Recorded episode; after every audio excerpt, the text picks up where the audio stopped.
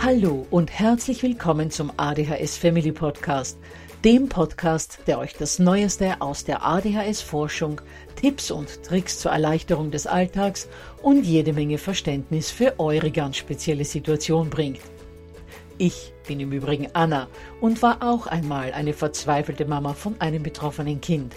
Aber heute, viele Jahre und mehrere Fortbildungen später, bin ich Expertin für ADHS und eine sehr entspannte Mutter eines mittlerweile jungen erwachsenen Mannes, der trotz dieses Syndroms zu einem glücklichen und beruflich erfüllten jungen Mann herangewachsen ist.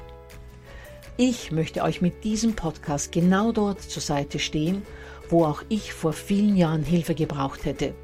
Denn ich wünsche mir nichts mehr, als dass es euch auch gelingt, euer Kind in ein glückliches und erfolgreiches Erwachsenenleben zu begleiten. Bevor es aber mit der Episode losgeht, lasst mich noch auf zwei Dinge hinweisen. Punkt 1. Ich spreche in meinem Podcast immer nur von ADHS, weil das in der Fachwelt so üblich ist. Gemeint ist damit aber auch immer die verträumte Variante der ADS. Und Punkt 2. Die Werbungen, die im ADHS Family Podcast geschaltet werden, dienen der Finanzierung von Projekten, die der gesamten ADHS Community zugutekommen – denn sie werden für die Produktion von Erklärvideos für Kinder oder für das familiäre Umfeld, für die Informationsweitergabe an Pädagogen, Diagnostiker und Ärzte sowie für spezielle ADHS-Projekte herangezogen. Mehr Informationen dazu findet ihr am Beginn von Podcast 128 bzw. in dem YouTube-Video, zu dem ich in den Shownotes verlinke. Ja, ihr Lieben, in der Episode der vergangenen Woche, also in Episode 71, habe ich darüber gesprochen, warum ich die digitalen Medien und die Wegwerfgesellschaft teilweise als verantwortlich dafür sehe, dass den Heranwachsenden im 21. Jahrhundert ein Teil ihrer Möglichkeiten auf Selbstverwirklichung genommen worden ist. Und wir haben auch darüber gesprochen, was das mit dem Glücklichsein zu tun hat. Und je mehr ich darüber nachgedacht habe, umso weiter haben mich die Gedanken in diese Richtung geführt, und deshalb möchte ich in der heutigen Episode dort anknüpfen und möchte heute noch all das hinzufügen, worüber wir in der letzten Folge nicht gesprochen haben, was ich aber auch als wichtig empfinde. Und da geht es diesmal nicht mehr nur um unsere Kinder, sondern auch um uns Erwachsene. Denn die erwachsenen Bezugspersonen im Umfeld eines Kindes bestimmen in großen Teilen, mit welchen Werten und Zielen die Kinder aufwachsen. Das heißt, wir geben unseren Kindern die Grundlagen dafür mit und alles, was wir ihnen vorleben, verinnerlichen sie und das prägt letztendlich ihr gesamtes Erwachsenenleben. Gut, dann sage ich euch noch schnell, dass ihr euch das PDF zu dieser Folge unter www.adhshilfe.net slash Lebensglück, Glück mit UE, herunterladen könnt und dann werfen wir, wie auch in der letzten Folge, einen Blick zurück in die Geschichte, um zu schauen, warum unsere Eltern und Großeltern in den meisten Fällen größere Chancen auf ein erfülltes und zufriedenes Leben hatten, als dies im 21. Jahrhundert der Fall ist. Die älteren Generationen besaßen in ihrer Kindheit und auch im Erwachsenenalter nicht viel. Sie mussten mit einem viel kleineren Nahrungsmittelangebot auskommen, sowohl was die Vielfalt als auch die Menge anbelangt. Sie hatten Jahr ein und Jahr aus dieselben fünf oder zehn Kleidungsstücke an, trugen ihre Schuhe, bis sie durchgelaufen waren, und besaßen in der Regel keine Luxusartikel wie eine teure Handtasche oder ein schnittiges Auto. Und so ging es den meisten anderen Menschen in ihrem Umfeld auch. Das heißt, das Streben nach Materiellem, so wie das heute der Fall ist und wie wir das im Podcast 71 besprochen haben, dieses Streben nach Materiellen war bei den Menschen damals bei weitem nicht so ein Thema, wie es das heute ist, wo wir alle sehen, was es eigentlich zu haben geben würde, was der Großteil von uns aber nicht bekommen kann. Und weil diese Generationen so wenig hatten, achteten sie auf das, was sie besaßen, genau und reparierten die Dinge und verwendeten sie wieder, wenn es möglich war. und damit haben Sie schon einen großen Teil Ihrer Zeit mit Erfüllendem und innerlich Befriedigendem verbracht, denn dieses Weiterverwerten, Reparieren und Wiederverwenden regt unsere Kreativität an. Erinnert euch einmal, als ihr noch Kinder wart und Kaufmannsladen gespielt habt oder ein Tipi gebaut habt oder euch ein kleines Kartonhäuschen mit euren Freunden und Geschwistern zusammengebastelt habt und dann versucht habt, diese Behausungen mit irgendwelchen Behelfsmitteln wie weggeworfenen Gegenständen oder alten Dingen aus den Schuppen einzurichten. Das hat einfach Spaß gemacht. Das war erfüllend. Oder aber auch für die Camper unter euch. Wie oft habt ihr schon in Ermangelung eines Gegenstandes, den ihr gerade nicht dabei hattet im Wohnmobil, eine Lösung gefunden? Auch das macht wahnsinnig viel Spaß, da ist unsere Kreativität gefragt und wir ziehen Erfüllung aus der Lösung all dieser Probleme. Was aber früher ebenfalls zu mehr innerlich erfüllender Zeit beigetragen hat, war die Tatsache, dass in Ermangelung von digitalen Medien zumindest mal bis äh, in die frühen 60er Jahre die Menschen noch viel beisammengesessen sind und geredet haben und miteinander Spaß gehabt haben.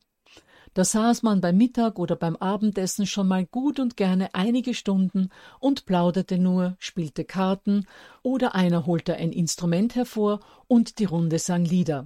Angefangen von der dreijährigen Blondlocke bis hin zum 94-jährigen Oper. Denn man lebte oft noch in Großfamilien, fast schon sippenähnlich ein Thema, auf das wir im Übrigen bald eingehen werden, und dieses sippenähnliche Zusammenleben barg auch unheimlich viele Vorteile für die Entwicklung der Kinder, und es führte auch zu Erfülltheit und Zufriedenheit. Außerdem mussten unsere Eltern und Großeltern oftmals weite Strecken zu Fuß zurücklegen, was eine Möglichkeit war, um nachzudenken, sich zu finden, die Natur zu genießen und vor allem auch sich zu bewegen, was ja im Körper ebenfalls Glückshormone ausschüttet. Das heißt, unsere Eltern und Großeltern hatten keine Medien, die ihnen den Kopf mit unerfüllbaren Wünschen zumüllten, sie hatten immer genug Arbeit, um sich innerlich erfüllt zu fühlen, Sie hatten Phasen, in denen ihr Gehirn zur Ruhe kam und ihr Körper genug Bewegung bekommen hat, und sie konnten ihre Kreativität ausleben, weil sie das in Ermangelung des heutigen Überflusses mussten. Aber auch wenn sie mussten, war es für sie erfüllend. Das heißt, sie waren eigentlich recht zufrieden mit ihrem Leben und versuchten diese innere Zufriedenheit nicht über Dauerkonsum zu erreichen. Ihr Fokus lag also nicht auf materiellem, um innere Zufriedenheit zu erlangen, sondern auf all den Dingen, die ich gerade aufgezählt habe. Und wie können wir nun all das im 21. Jahrhundert erleben und erreichen? Beziehungsweise, wie können wir dafür sorgen, dass auch unsere Kinder sich innerlich erfüllt fühlen? Nun, wie gesagt, einiges davon haben wir ja bereits im Podcast 71 angesprochen. Da hatten wir zum ersten die sinnvolle Beschäftigung und das Mithelfen zu Hause, statt nur ständig auf den Bildschirmen rumzudaddeln. Ich verlinke auch in diesem Podcast wieder zu den Podcasts 24 und 25 und natürlich in dem Fall auch zu Podcast 71.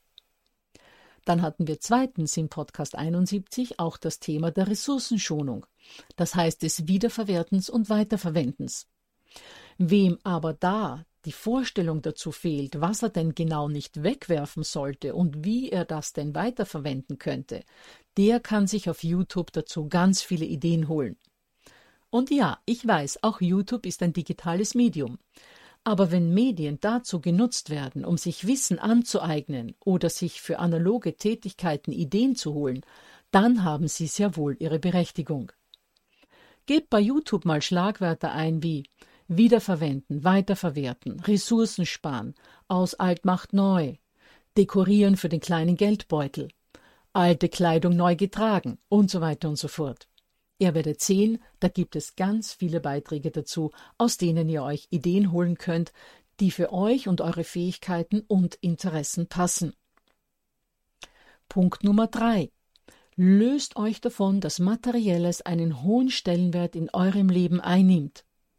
Überlegt tatsächlich mal, was euch wichtig wäre, beziehungsweise womit ihr Zeit verbringen wollen würdet, wenn ihr wüsstet, dass ihr nur noch einen Monat Zeit dafür hättet. Bestimmt stünden auf eurer Liste nicht solche Dinge wie ein neues Auto kaufen oder irgendwelche Überlegungen, wo ihr Einsparungen machen könntet, um die goldene Karte für das Luxusfitnessstudio nebenan zu erwerben oder wie ihr es anstellen sollt, euch die neue Prada oder Christian Dior Tasche zu kaufen.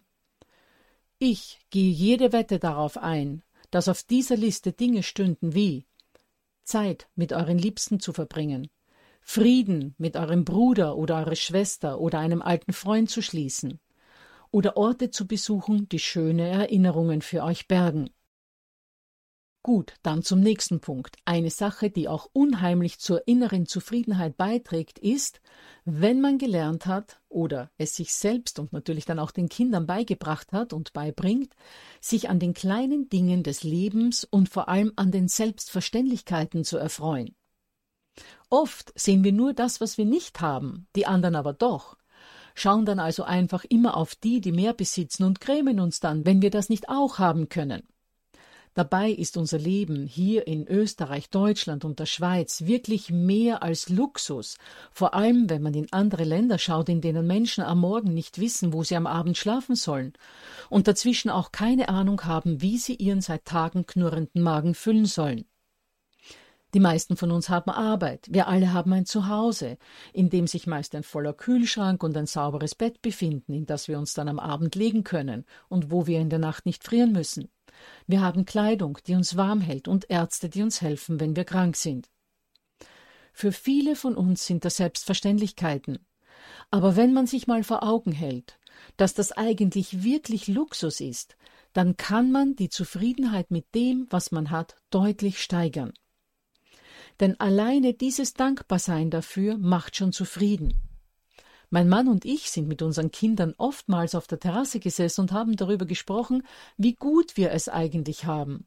Wir haben ein kleines Häuschen auf unserem eigenen Stück Grün, wenn auch nur ein ganz, ganz kleines. Wir haben genug zu essen, ein warmes Bett und Menschen um uns, die uns lieb haben und die wir lieben. Unsere Kinder sind mit diesen Worten und Überlegungen groß geworden und heute, wenn etwas in ihrem Leben schief geht, sogar wenn es etwas Massives ist oder wäre, wie zum Beispiel der Verlust der Arbeitsstelle oder ein aufgrund von Corona verpasster Urlaub, auf den sie sich schon monatelang gefreut haben, dann höre ich auch immer wieder von ihnen, egal, Hauptsache, wir haben einander. Durch dieses Schärfen des Bewusstseins in der Kindheit können Kinder dann im Erwachsenenalter größere und kleinere Unglücke viel eher verkraften und werden davon viel weniger oft aus der Bahn geworfen, wenn dieses Dankbarsein für all diese wirklich wichtigen Dinge in der Kindheit kultiviert worden ist. Gut, dann bin ich auch schon beim letzten Punkt angelangt, den ich auf der Bucketlist von zuvor schon erwähnt habe. Das innerlich Erfüllendste ist für mich das Verbringen von Zeit mit den Menschen, die zu den wichtigsten im Leben gehören. Meistens die Kinder und der Partner, die Eltern und die eine oder andere wirklich gute und enge Freundin.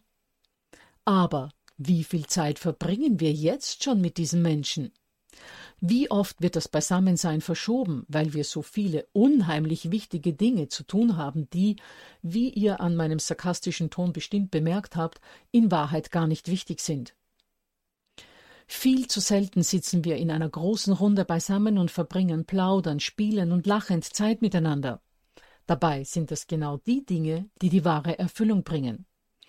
Deshalb versucht euer Leben mit Dingen wie Zeit mit euren Lieben zu füllen und weniger mit Dingen, die Status oder Luxus repräsentieren, für die ihr aber von dieser wertvollen Zeit mit den lieben Menschen viel zu viel opfern müsst, um sie zu erreichen und um schlussendlich zu bemerken, dass sie eigentlich nur ein großes Loch der Leere in euch hinterlassen, das bald mit etwas noch teurerem gefüllt werden muss.